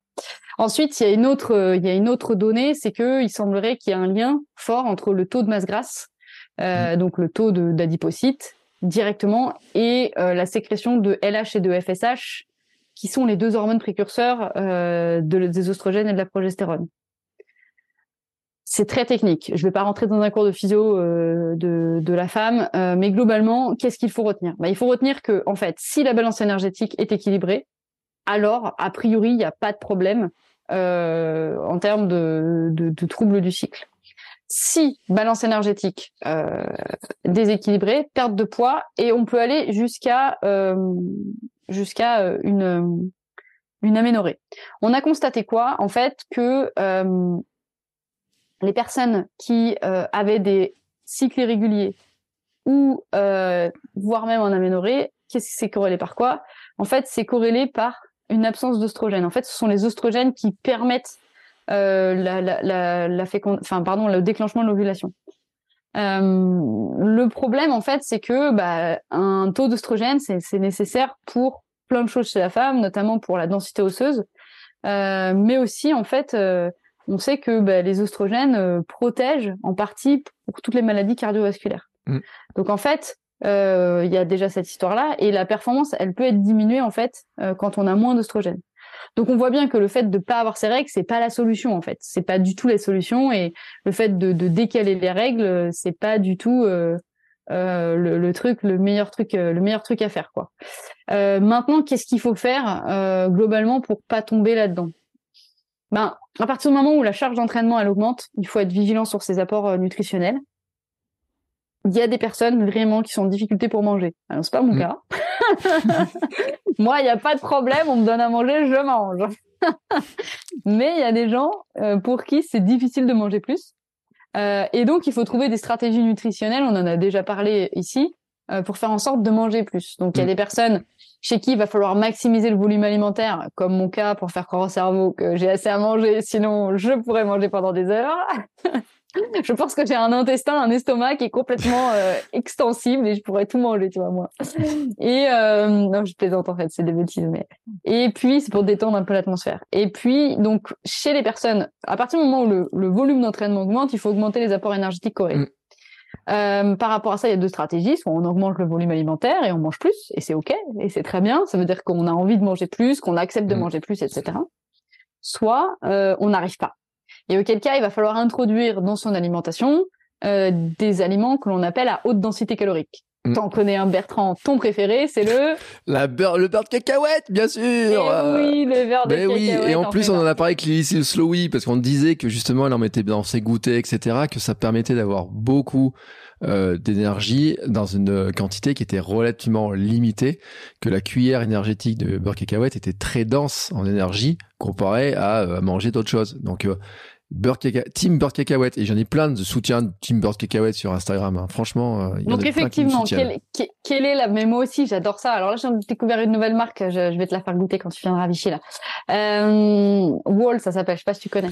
Mais je t'en ai parlé. Alors en plus, t'es gonflé. Je t'en ai parlé. Je t'ai dit que quand t'allais au magasin, t'allais, tu allais la trouver, qu'il y avait la crunchy, la smoothie, que la crunchy était super bonne, mais qu'une fois que tu ouvriras le pot, tu le mangeras entièrement. Alors là, je franchement. pas quand tu me parles. Non, mais euh, alors là, franchement, et là, c'est la preuve. Hein, quand on des fois, tu vois. Bref, allez, stop. Euh, mais c'est vrai qu'elle est bonne. Là, il est, 18, il est 18h45, c'est la fin de la semaine et je commence à saturer aussi. Tu vois, je suis en mode, je suis fatiguée. Tu vois, il me manque mes belins. Donc, euh, typiquement, pourquoi Je t'en sorte une boîte? Pour... Ah ouais, j'aimerais trop là. euh, pourquoi, pourquoi le, les aliments Alors, quels sont ces aliments? Et pourquoi c'est encore plus important? Parce qu'en fait, on a constaté que euh, le, les problèmes, j'en ai reparlé, j'en ai parlé au tout début de l'épisode, hein, mais globalement, les problèmes euh, d'aménorrhée sont aussi dus en fait à un, un manque euh, de lipides. Euh, et notamment de d'acides gras euh, polyinsaturés et, et, et, donc ça c'est important. Ça veut dire qu'il faut maximiser dans son alimentation des, des aliments de, de type lipides, mais des bons lipides. Euh, je vous dis pas de vous jeter euh, sur du beurre, euh, comme fait notre ami Mabrou, là, je sais plus comment il s'appelle. Bon, donc des bons lipides polyinsaturés, donc ça peut être de l'avocat. Alors après, voilà, il y a aussi ça. On verra après les aliments qui peuvent réguler le cycle, hein, mais de l'avocat, des graines de lin. Alors déjà d'emblée, tout ce qui est oméga 3, c'est mmh. idéal pour le cycle de la femme parce que les, les oméga 3 ont un avantage que elles miment l'action de la progestérone dans le corps. Donc en fait, ou tout du moins, elles vont venir capter les oestrogènes en excès. Le meilleur aliment pour capter les oestrogènes en excès, c'est la graine de lin moulue fraîchement. Mm. N'achetez surtout pas vos graines de lin moulues, pré-moulues, ça sert à rien. Au bout de 24 heures, on a perdu tous les effets. Alors, ça, ça sert pas à rien, mais l'avantage de la graine de lin, c'est quand même de posséder beaucoup d'oméga 3 et de mm. la lignane qui en fait capte justement ces, ces oestrogènes, euh, qui crée cette, cette, cette, cette, fonction un peu, un peu visqueuse euh, dans le corps euh, et donc en fait, euh, oui, vous aurez l'aspect fibre, mais vous n'aurez pas l'aspect euh, oméga 3. Donc la graine de lin moulue fraîchement, c'est génial. Achetez un moulin, un café, vous moulez votre, vous on, on voit moudre les graines de lin, on va dire ça comme ça. Et, et j'ai jamais su comment on disait ce truc. Peut-être que quelqu'un me dira. Et, et voilà. Après les autres aliments qui sont top pour réguler le cycle menstruel, euh, donc c'est tout ce qui va être fibre hydrosoluble et liposoluble. Donc euh, tout ce qui va être, euh, par exemple, euh, le psyllium est un aliment magique parce que c'est c'est une, une, fibre hydrosoluble et qui est vraiment qui va créer une muqueuse et qui va capter en fait tous les oestrogènes en excès. Donc on l'a expliqué, hein, le déséquilibre il vient certes de trop, il vient très rarement de trop d'oestrogène, il vient surtout d'un manque de progestérone. Mais si on fait baisser les taux d'oestrogène, bah c'est pas mal. Euh, ensuite, on a des aliments, donc bah, forcément comme les légumineuses, qui sont très mmh. intéressantes. Et puis à l'inverse, il va falloir limiter tout ce qui est produits animaux, tout ce qui est produit avec potentiellement bah, des perturbateurs endocriniens, des additifs, etc. Limiter tous les produits salés euh, la caféine aussi n'est pas bonne euh, dans les, pour les personnes qui ont trop d'œstrogène. Euh, moi, je sais que j'ai vraiment vu des effets en limitant, en passant de, de 3 cafés à un café par jour. Euh, c'était dramatique, mais on peut remplacer par de la chicorée, euh, qui a mmh. un petit goût un peu plus sucré et qui, pour le coup, est pleine de fibres, donc sans caféine, donc c'est pas mal. Donc, le conseil que je donne aux gens qui veulent pas passer à la tout, tout, tout ricoré, tout chicoré, bah moi, j'ai trouvé le truc pas mal d'acheter de la chicorée en grains et euh, dans ma machine à café, dans mon filtre, je mets euh, deux tiers de chicorée et un tiers de café. Et c'est pas si mal, ça passe quoi. Voilà, on va dire que c'est sûr que ça mmh. vaut pas un bon café, mais ça passe. Euh, ensuite, ne pas hésiter à utiliser les plantes. Euh, la plante par excellence, c'est le gâtillier. Le gâtillier, il va vraiment venir équilibrer le, le, cycle menstruel. il va donc il va mimer les effets de la progestérone dans le corps. Donc ça, c'est super intéressant. ensuite, il y a la chile millefeuille aussi qui est pas mal. Euh, donc les plantes sont intéressantes et il faut pas non plus hésiter à se complémenter en magnésium parce qu'en fait euh, là on parle de la question du cortisol. Euh, globalement il y a un cercle vicieux entre magnésium et cortisol. Le magnésium nous permet de nous détendre, donc mmh. il contribue à la relaxation musculaire, à la détente musculaire, à la, relaxation. Sauf que quand on est stressé, en fait on a tendance à évacuer beaucoup de magnésium dans les urines. Donc on évacue magnésium. Du coup, ben, on arrive moins à se détendre. Et puis il y a plus de, il y a de plus en plus de cortisol dans le corps. Et je rappelle que le cortisol euh, rentre en compétition avec la progestérone et c'est le cortisol qui gagne. Donc en fait, on voit bien que le cortisol, il a un effet négatif sur la progestérone. Donc faut pas hésiter à se complémenter en magnésium. Euh, moi, je dis toujours, le magnésium, c'est très compliqué de le, de le prendre. Euh, le, la, la, seule forme qui est intéressante, c'est le bisglycinate de magnésium, qui est la, la forme la plus assimilable par l'organisme, la plus hautement assimilable par l'organisme. Euh, sinon, euh, quelque chose de très intéressant sur le magnésium, euh, non, ce n'est pas le chocolat, désolé Bertrand, mm. c'est le, le, magnésium dans l'eau minérale. alors, faut aimer les l'eau comme l'épar, la Contrex, Courmayeur sont très riches en magnésium. ça présente l'avantage en fait d'avoir pour les femmes la double fonction, un d'hydratation. Donc on a dit, hein, qui dit hydratation dit moins de rétention d'eau, et qui dit hydratation par le magnésium dit magnésium. Donc ça c'est intéressant. Euh, et aussi, et alors là, moi, vous allez m'appeler Madame Vitamine D à force, mais je, je pense qu'on ne connaît pas encore la puissance de cette de cette mm. hormone, de cette vitamine, parce que c'est une pro-hormone en fait. Euh, moi, je suis convaincue, et pour en avoir discuté avec certaines euh, gynécologues, parce que j'adore cette thématique, elle me passionne. Euh, il y a de plus en plus, il y a plus de syndrome prémenstruel et plus de douleurs de règles l'hiver, comme par hasard. Donc l'hiver, moins de lumière, moins de vitamine D, et donc euh, moi, je suis, je reste convaincue que la vitamine D a une incidence sur l'ensemble du cycle. C'est et ça se comprend dans la mesure où je vais pas faire un cours sur la vitamine D, mais euh, en fait la vitamine D c'est une pro-hormone qui est liposoluble et qui a besoin de corps gras pour euh, pour être activée. En fait, le but c'est pas d'avoir de la vitamine D parce qu'en fait le problème c'est que pour que notre corps l'utilise, il faut qu'elle soit transformée en vitamine D active. Donc il faut qu'elle soit activée dans le corps. Et en fait, il y a des chercheurs, il y a des études qui ont été menées sur la vitamine D qui ont montré que c'est pas tant d'avoir un grand stock de vitamine D qui fait que euh, en fait euh, au final elle est activée, c'est la capacité du corps à l'activer. Et en fait, qu'est-ce qui active la vitamine D notamment? Bah, c'est le microbiote. Donc si on n'a pas il y a des études qui ont démontré une corrélation entre des taux de vitamine D actifs très hauts et des mmh. souches microbiennes microbiotiques euh, mmh. très répandues, très très très multiples dans le microbiote intestinal. je dis autrement, plus notre santé intestinale est bonne, plus on a de souches microbiotiques et a priori plus on a, on a la capacité à transformer la vitamine D. Et la vitamine D, en fait, euh, c'est tout ce qui est les, les ostradioles. Et donc, en fait, ostradiol, oestrogène, on est sur la même base. Hein. Et donc, il y, y a, clairement un lien. Euh, c'est une question qu'on peut poser aux femmes, mais posez-vous la question, est-ce que vous avez déjà euh, remarqué que votre syndrome prémenstruel et vos règles, elles sont plus pénibles en hiver? Mmh. Moi, je pense que là, j'ai la réponse, en tout cas, nous concernant. Mais donc ça, c'est aussi intéressant. Je peux rajouter euh, un petit truc Vas-y, vas-y, moi j'allais dire que j'avais fait le tour. Euh. Non, parce que j'allais dire aussi, euh, peut-être que je me trompe, mais il me semble qu'il y a un lien entre magnésium et calcium. Et pour les femmes, sur les problèmes de calcium, décalcification potentielle, etc., sur certains âges, etc., il n'y a pas un lien entre les deux? Alors, peut-être pas en détailler aujourd'hui, parce qu'après, ça va faire long, mais il y a bien un truc, non, entre les deux? Ouais, ouais, il y a une concurrence, une concurrence entre le magnésium et le, et le calcium en fait, euh, dans la, et notamment dans la cellule musculaire, en fait. C'est-à-dire que euh, il y en a. Alors, je, je vais parler sous contrôle de mes vieilles connaissances de physiologie, de mm. STAPS, mais en fait, euh, le calcium permet euh, la contraction musculaire. Donc mm. le fait que les pontactines et de myosine et le magnésium permet la décontraction. Et c'est pour ça que j'en parlais. Hein. Donc, euh, et en fait, il y a une compétition dans la cellule. S'il y en a un qui est trop, il faut que les taux de calcium soient toujours moins importants que les taux de magnésium. Il y a une histoire comme ça. Donc là, tu me poses une, pas une colle, mais pas loin non, mais c'est que souvent on les voit associés parce que dans les produits, les compléments alimentaires et tout, on voit souvent associer magnésium, calcium, vitamine D dans des mélanges, etc. Et euh, on voit souvent ces histoires-là. Et il y a beaucoup de plein de marques qui communiquent là-dessus. Mais un jour, on, on creusera parce qu'il y a une question sur le calcium que j'ai eu dans le dans dans le Club sur les sources de calcium qu'on peut avoir, etc.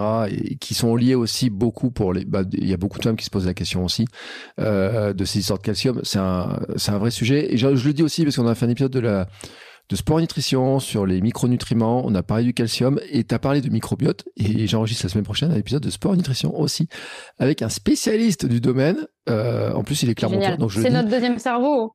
C'est notre deuxième cerveau le microbiote. Hein. Donc euh, euh, on en parlera vraiment là-dessus. Ouais. Mm. on peut, on pourra en reparler aussi nous, mais pour moi, il y a aussi un lien très fort avec faut pas oublier que la flore intestinale et la flore vaginale, qui sont des microbiotes, hein, le microbiote c'est la présence en fait mm. de bactéries, de virus, de champignons dans, dans un écosystème donné. Donc en l'occurrence, soit l'écosystème il est intestinal, soit il est vaginal. Mais en fait, il y a, y, a, y a, un vrai, une vraie dépendance entre les deux en fait. Et on se rend, on s'est rendu compte que il y avait des transferts en fait de certaines souches microbiotiques de l'intestin vers le vagin et du vagin vers l'intestin.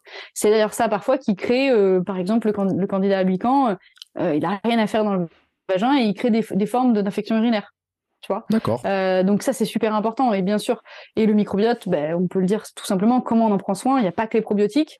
Euh, le microbiote en fait, euh, ces petites ces petites euh, ces petites bactéries, elles mangent quoi? Elles mangent des fibres. Et les mmh. fibres, c'est des prébiotiques. Donc en fait, plus on mange de fruits et de légumes, notamment, alors tout ce qui est chou, je l'ai pas dit, hein, mais tout ce qui est chou crucifère, c'est très très bon pour diminuer les oestrogènes, justement parce que c'est plein de prébiotiques. Donc ça va nourrir la flore intestinale. Euh, et donc ça c'est important. Parfois, on est obligé de et moi, je le recommande hein, de faire des cures de probiotiques parce que ça réensème la flore, comme on dit, ça permet de remettre des, euh, des familles de bactéries qu'on n'a plus. Euh, et ça permet aussi de remultiplier certaines certaines souches microbiotiques qu'on a, mais qui sont euh, qui sont un petit peu en péril et qui sont un petit peu en, peine. donc faire des petites cures de, de, de probiotiques l'hiver, c'est vraiment pas mal. C'est vraiment pas mal. Bon, eh ben, euh, dis donc, c'est, euh, j'ai, appris un nombre de trucs.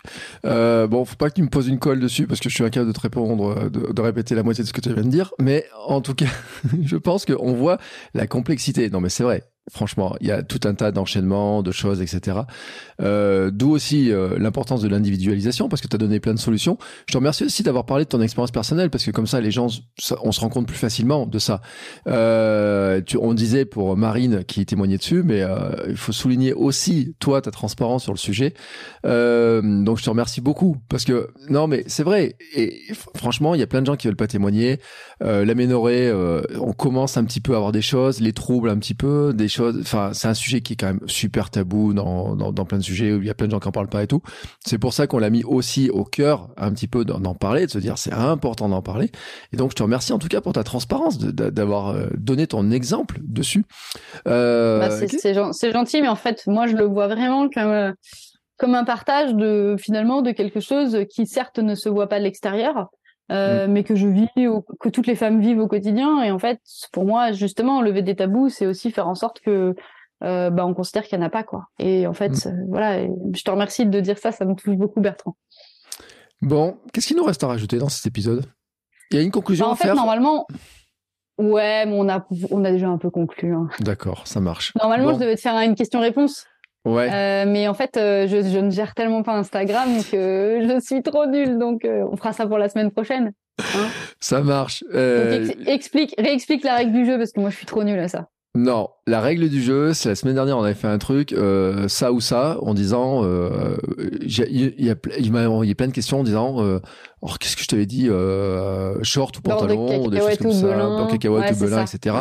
Qui m'a envoyé sur Instagram, j'ai mis une boîte à questions pour que les gens me posent, posent des questions qui faisaient des sujets de battle. Et j'avais dit, Laure, elle va faire la même chose sur sa boîte à, sur son compte Instagram à elle. Et Laure, elle a rien capté, elle est nulle. Non, mais Laure, c'est pas vrai. Alors là, je te devais dire ça parce que tu as bien partagé la boîte à questions si je l'ai repartagé. Ah, Avant que l'épisode il soit publié. Voilà, tu vas partager un tout petit peu tôt par rapport à l'épisode. Donc, ce qui veut dire que ce coup-là, il y a un jour, on dit, tu veux mettre, on mettra une boîte à questions. On va la mettre à partir de lundi ou de mardi comme ça pour que dans l'épisode de la battle soyez cool. on plus on allez sur mon allez sur mon Instagram parce que moi faut m'aider hein. allez sur mm. mon Instagram répondez aux questions parce que si je mets une boîte à questions et que j'ai pas de questions je vais être triste encore. Et moi je vais la relayer ta boîte à questions et le but, ça va être de piéger Bertrand. Mais aidez-nous, aidez-moi, laissez-moi pas dans la panade d'Instagram. Alors déjà, toi, alors tu vois, tu dis piéger Bertrand. Alors moi, j'avais dit, on met des questions qui sont sympathiques, etc. Et déjà, toi, tu es dans le piège. Bon, allez, mais jouez le jeu. Allez, balancez les questions. Et j'en ai eu. Euh, en plus, c'est drôle parce qu'ils sont, ils sont, ils sont coquins quand même, hein, les gens sur euh, sur euh, sur Instagram. Quand j'ai demandé où est-ce qu'on allait, où est-ce que je pourrais aller faire des des rencontres avec les coureurs et tout, ils m'ont cité des lieux. Il y en a, je croyais qu'ils n'existaient pas Le phare du petit Minou en particulier, celui qui m'a proposé ça se reconnaîtra. J'ai cru que c'était une blague. Donc proposez, euh, essayez de mettre des pièges euh, si vous voulez, des blagues, des questions un petit peu. Euh, moi, ça m'amuse. En fait, ça m'amuse. Je trouve que ça, rend les choses plus drôles. Bah écoute, en tout cas, je pense que qu'est-ce qu'on peut dire? On dit, euh, on dit sur le sujet, euh, bon, il y a l'individualisation, euh, se tourner vers des professionnels, vers plein de personnes qui, connaissent vraiment les, le, sujet. je pense qu'on pourra en reparler de ce sujet-là, en tout cas de toutes ces questions féminines. Je le dis aussi, ça n'a rien à voir parce que là on est dans un autre truc, mais j'ai bientôt un épisode qui va être enregistré sur l'endométriose et le sport donc là, je préviens ah si, ça a à voir. en avance. Ça a bien à voir. Oui, ça a à voir, mais on n'est pas dans un. Enfin, là, on est dans de la maladie. Enfin, on est dans un dans, quelque chose qui est plus loin. C'est d'ailleurs pour ça qu'on a choisi de ne pas en parler. On n'a pas choisi. on a choisi de ne pas parler des pathologies du cycle. Exactement. Tu as raison. Donc, si vous avez, euh, si vous étonnez qu'on n'ait pas parlé de ça, c'est normal parce que dans quelques temps, je reçois une, euh, spécialiste euh, de, de ce sujet-là c'est un choix délibéré de notre part. Voilà, aborder ce thème-là. Mais il peut y avoir d'autres questions que vous puissiez avoir. Et dans ce cas-là, envoyez les questions. Et si euh, on pourra faire peut-être un autre épisode, des réponses, etc., des rebonds. Ça marche? Yes. Bah écoute, t'as remis une pièce de 10 balles, hein, mais là je pense que c'est bon. T'as plus de pièces dans ta poche. J'ai plus de pièces dans ma poche. On a tout raconté, on a tout dit. Euh, que dire d'autre? Eh ben, on se retrouve euh, mercredi, mais ça. La semaine prochaine pour une battle, normalement, avec un épisode, si tout va bien, en réel, en direct, Bertrand et moi allons nous retrouver pour une battle. Hmm. Bref, euh, j'ai peur. non mais je, je, je, crains les. Euh, en fait, tu sais ce que je crains? Je crains. Genre, je suis méchante. Non, je crains pas toi en fait. Je crains les questions euh, de certains euh, qui vont se faire un malin plaisir d'essayer de, rigoler. Surtout qu'en plus, je les ai taquinés. J'ai taquiné tous les Bretons sur le beurre. J'ai taquiné euh, un peu les différentes régions sur différents trucs. Normalement, ils ont droit de se venger. Voilà. Mais s'ils sont encore là, ils le savent. Ils ont le droit de se venger. En tout cas, on se retrouve. Alors moi, je dis pour King 42 global, les trois les épisodes qui arrivent mercredi avec un euh, bel invité, je dis, dis pas le nom, je le garde comme ça encore, euh, encore deux jours, c'est mon, petit privilège. Euh, le conseil le samedi, le lundi la minute perf, on, aligne comme ça. Et si vous avez des questions complémentaires, le Hamster Running Club dans lequel je réponds tous les vendredis à des questions euh, complémentaires sur tout un tas de sujets qui sont des sujets, il y a de l'alimentation, de l'entraînement, du sport, etc. Et ça permet de progresser tous ensemble. Voilà, sur ce, maintenant, tout cela est dit, je clôture donc cette session. Je te remercie beaucoup Laure, en tout cas, pour euh, toutes ces explications. Je le redis pour euh, ta sincérité, ta franchise sur ce sujet-là. Euh, on va remercier Marine aussi euh, parce que merci beaucoup Marine. Ouais. Mm, je lui avais mm. envoyé un petit message en disant est-ce que ça l'a dérangé qu'on en parle et qu'on en mette au cœur du sujet, etc. Et puis non, mais elle m'a mis un petit complément, on en avait discuté et tout. Et c'est important d'en parler. Et puis on se retrouve la semaine prochaine pour un nouvel épisode. Ciao, ciao Laure. À bientôt.